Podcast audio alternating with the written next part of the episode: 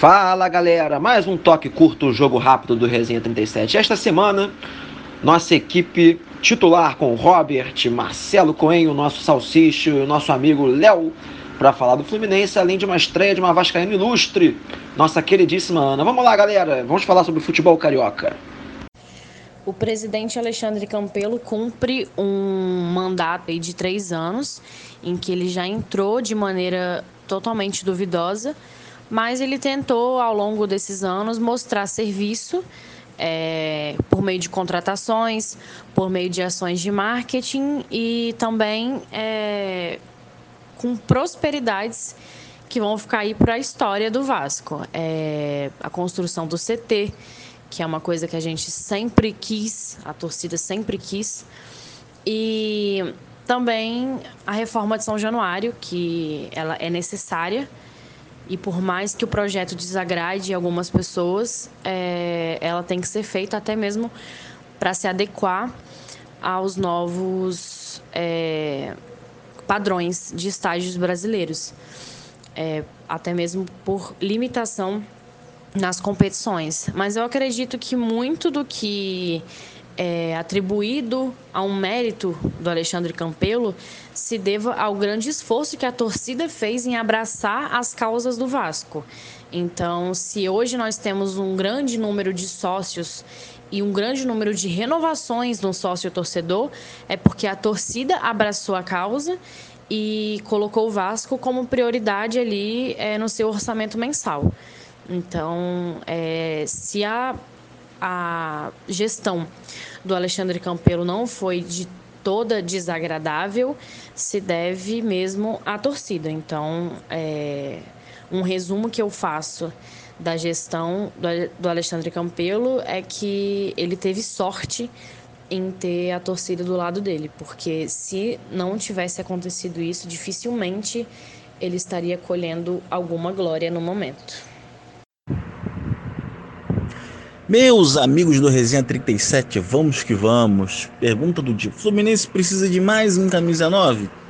A resposta é que sim, o Fluminense precisa sim de mais um camisa 9. Por quê?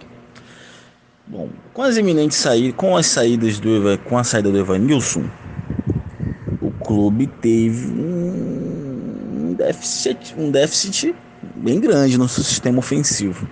Se a gente for parar para pensar, o time ele tem bons jogadores de velocidade na frente, como o Pacheco e Michel Araújo, né?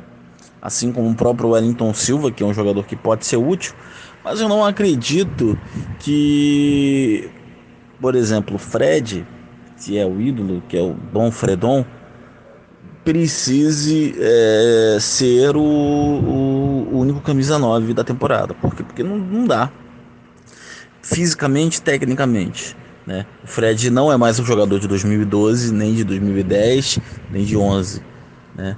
Mas ao mesmo tempo ele também, fisicamente também, por ele ser um, um jogador de 36 anos, 37, não aguenta o ritmo de 90 minutos todas as partidas, né? Vai desgastá-lo bastante.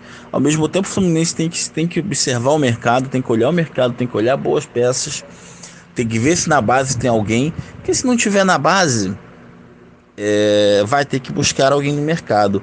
Eu vi, uma, eu vi que o Fluminense pode sondar o William Potker, é um bom jogador. É preciso que seja um jogador que caiba no orçamento do clube e que venha para ser para jogar. Né? Alguém que venha para jogar. Né? Porque na base é, não tem ainda esse centroavante, pelo que se sabe. Né? Mas é isso. Eu espero que venha e que faça muitos gols, porque o Fluminense está precisando sim. Tá bom? Grande abraço, tamo junto, valeu! Toque curto, jogo rápido. Grande Vibe 37. Alguém falou do centroavante aí? Brotou? Léo querido de Oliveira Brito. Eu muito feliz estou por saber que hoje uh, se apresenta no meu clube um excepcional, extraordinário menino de postura encantadora. Eu falo até de entrevistas ou de apresentações uh, na imprensa, em coletivas, uh, enfim.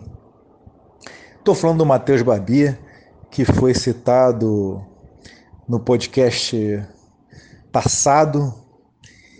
Que jogador de ataque do meu Botafogo de Futebol e Regatas. Que satisfação! Muita alegria. É, já está identificado, a torcida uh, se põe, se coloca e entende que Mateus, o nosso Babigol, né? Porque é o seguinte, é, se a bola sobra, ele acachapa. Ele não tem esse negócio, não. E, e a bola vindo quebrada para ele, dominando de costa? O que, que é isso, A gente está aqui bem servido, né? Ah, falei sobre o Honda até pouco tempo. Vou jogar um pouquinho mais para frente, né? A gente entende que o futebol ele precisa de um pouco de posicionamento, a tática ela, ela é, numa conjectura de momento, ela sempre se faz é, diferente quando os jogadores e as peças estão nos lugares ou no lugar certo, né? E parece que a coisa vai fluindo, né? Vai fluindo, porque a equipe já vem jogando bem há algum tempo, só que infelizmente não pode passar em branco. A questão do salário na conta é fundamental, né? Não estou querendo dizer nada, nem vou supracitar, porque se os caras são profissionais, né? Eles têm que receber em dia. E se não está em dia, como é que tu vai cobrar? Como é que o patrão cobra se o negócio não está em dia? Tem algum tipo de acordo, de conversa?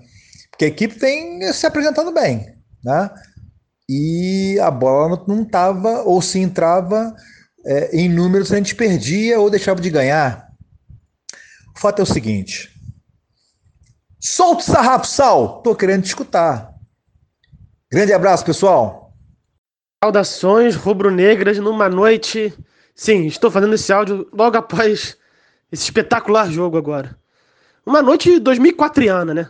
Eu aqui me senti, eu tava vendo, eu jurava que era o Silas no banco, que era o Irineu e Moisés na zaga, era o Claito com o Jailton de volante, Muralha no gol, juntando toda essa galera. Foi uma atuação, eu afirmo que eu assisto o Flamengo desde 99 e essa é a pior atuação que eu vi do Flamengo na vida.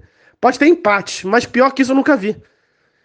Já peguei muitos tempos muito piores do que os atuais, mas o que aconteceu hoje foi assustador, muito difícil de se explicar muito difícil de defender qualquer um dos que participaram de um vexame inacreditável, do goleiro à ponta esquerda, passando muito pelo treinador que.